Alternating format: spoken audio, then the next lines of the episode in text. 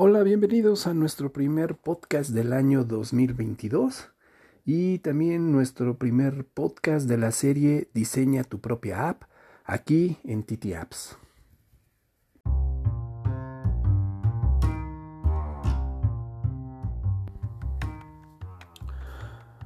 Hola, yo soy Beto García de TT Apps y en esta ocasión les doy la bienvenida a nuestro primer podcast. Feliz año que todos nuestros mejores eh, retos y objetivos se cumplan.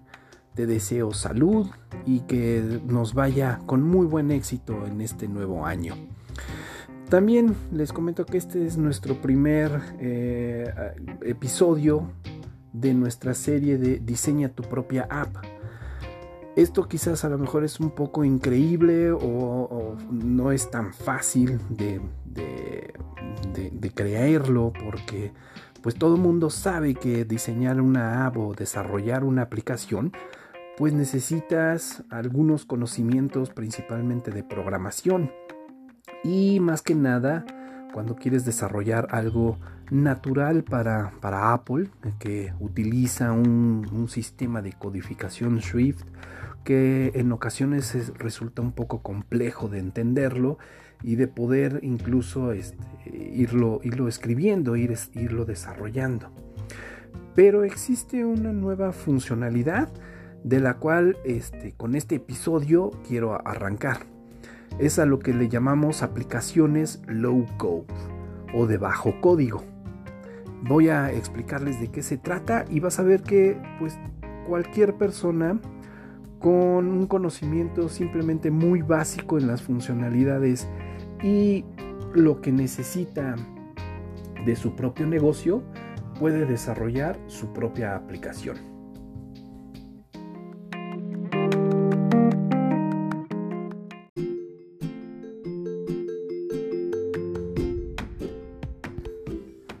Para esta serie en que puedas tú desarrollar tu propia aplicación, necesitamos tres pasos fundamentales. Uno, principalmente el algoritmo. ¿Cuáles son los pasos a seguir que tu aplicación va a llevar a cabo? Principalmente en la captura de información, las acciones e instrucciones que tú le, programes, automatizaciones que debe de llevar a cabo y este, de qué manera eh, los usuarios van a estar interactuando con tu aplicación. El segundo paso es definir los formularios que necesitas para ir capturando toda la información. Por ejemplo, los datos de las personas, de tus trabajadores, de tus clientes, de tus pacientes, eh, precios de lista, este, horarios de citas, registros de expedientes y cosas de ese estilo. Y por último, eh, las vistas que le vas a dar a tu, a tu aplicación. Vistas en el sentido de quiénes van a estar viendo cada formulario, eh, los reportes que se van a estar generando, si van a hacer reporte a manera de lista de toda la información que se va almacenando en tu base de datos, como cualquier tabla de Excel, o si vas a estar presentando de manera gráfica algún resultado. Esto lo vamos a ir viendo más adelante paso a paso.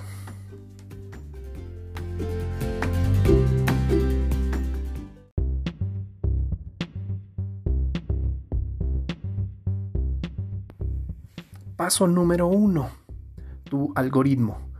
Eh, quizás este nombrecito causa un poquito de pánico para todos aquellos que no están inmersos en el mundo de la tecnología, pero no se preocupen, la verdad es algo muy simple y que nosotros realizamos de manera cotidiana en nuestro día a día. Un algoritmo es simplemente la descripción detallada de los pasos a seguir para alguna tarea.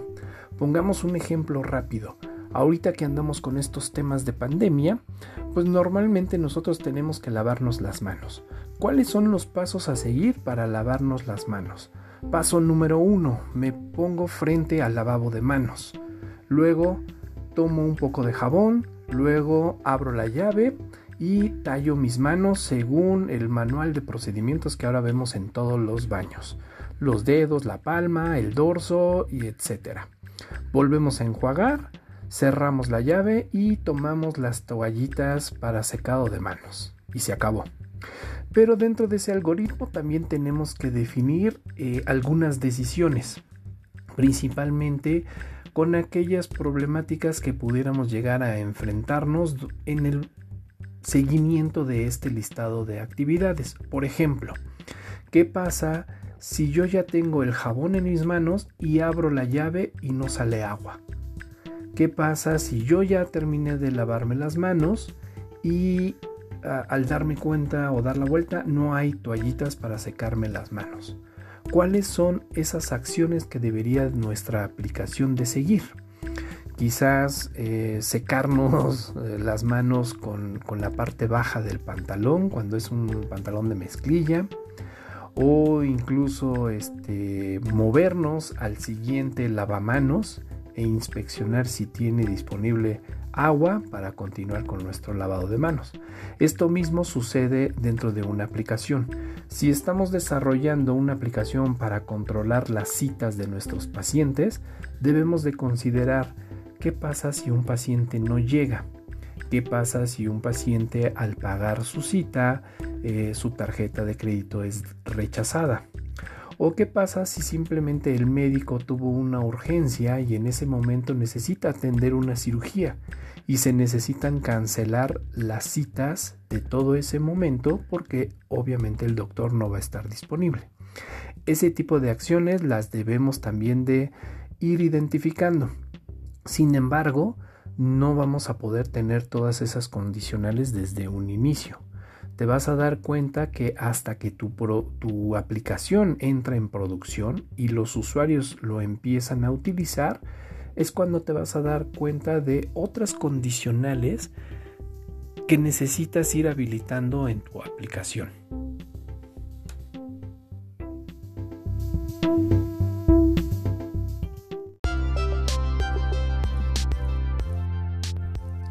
El segundo paso son los formularios.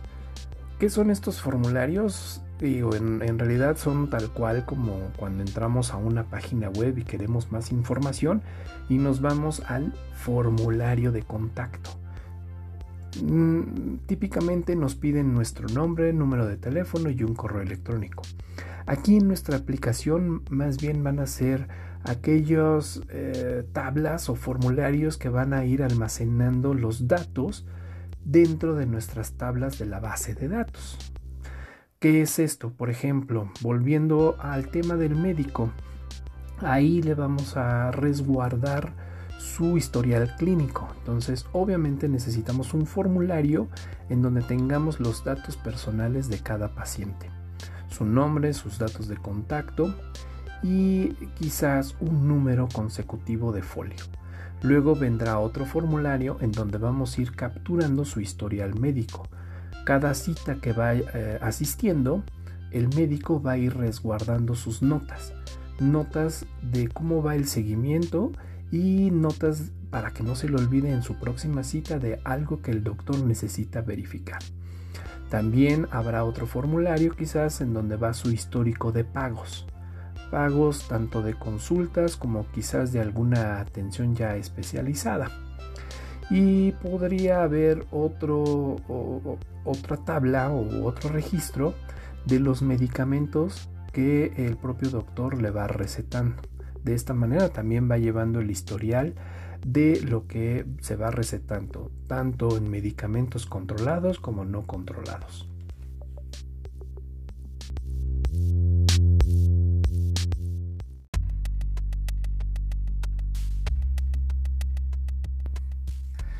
Y el tercer paso es las vistas. Por ejemplo, la asistente médica obviamente necesita eh, poder accesar a los datos personales de cada paciente y sus datos de contacto, a manera de poder actualizar esa base en caso de que el usuario pues cambió de correo electrónico, cambió de dirección o cambió incluso de número de teléfono. También ella deberá tener pues un registro del control de pagos, a manera de ir llevando el control de cuántas citas lleva pagadas o si necesita pagar alguna atención especializada. Sin embargo, ella no debería de tener acceso al historial médico. Esto es solamente eh, el asistente médico o el propio doctor.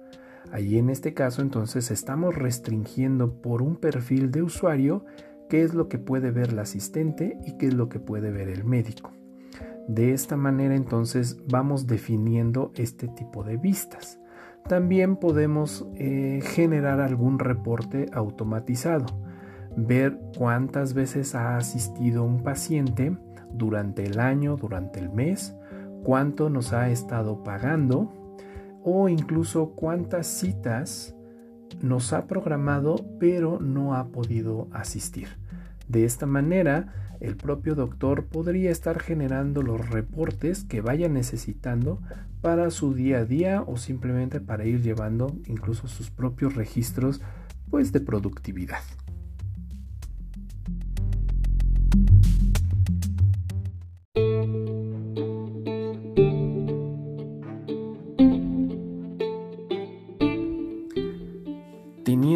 Entonces la información de estos tres pasos, pues no nos queda más que empezar a trabajar en nuestra aplicación. Aquí en este caso nosotros en TTApp somos representantes de la, plataforma denominada Soho Creator. Lo vamos a poner eh, el link de acceso aquí en los comentarios pero es una plataforma que te permite desarrollar simplemente arrastrando eh, iconos a nuestro constructor o a nuestro editor en web y la aplicación va quedando activa eh, en tiempo real. Esto quiere decir que todos los cambios que se estén ejecutando se van a ver reflejados en nuestra aplicación en producción. Esto puede ser bueno o malo. Bueno en el sentido de que nos ahorramos muchísimo tiempo en los cambios que se vayan necesitando al día a día. Pero también malo porque cualquier cambio le va a afectar a la aplicación que esté utilizada o ya se estén acostumbrando los propios usuarios. Sin embargo, eh, no hemos tenido ningún inconveniente en estar utilizando esta plataforma. Más bien, hemos recibido muchísimos comentarios a favor, principalmente por el control de cambios. Eh, en esta plataforma existe una opción en la que puedes desarrollar una aplicación a nivel gratuito. Y nivel gratuito te permite poder tener 30 eh, días de uso continuo y después de estos 30 días necesitarás ya hacer una contratación en firme para mantener tu aplicación en vivo y poder seguir accesando y, editándolo. De esta manera eh, ya podrías prácticamente desde el día 1 tener una aplicación desarrollada. Entonces te invito a que entres a sojocreator.com y te des de alta con tus datos personales y empieces a desarrollar tu primer aplicación. En este tutorial vamos a ver cómo eh, arrancar con una primera aplicación. Incluso eh, vamos a tratar de hacer aplicaciones cotidianas y si tú tienes alguna necesidad o algún ejemplo que quisieras que nosotros te ayudáramos a desarrollar, no dudes en contactarnos. Seguramente vamos a encontrar la mejor solución para que tu aplicación quede lo mejor posible y en lo mejor adaptable a tu día a día de trabajo. Thank you.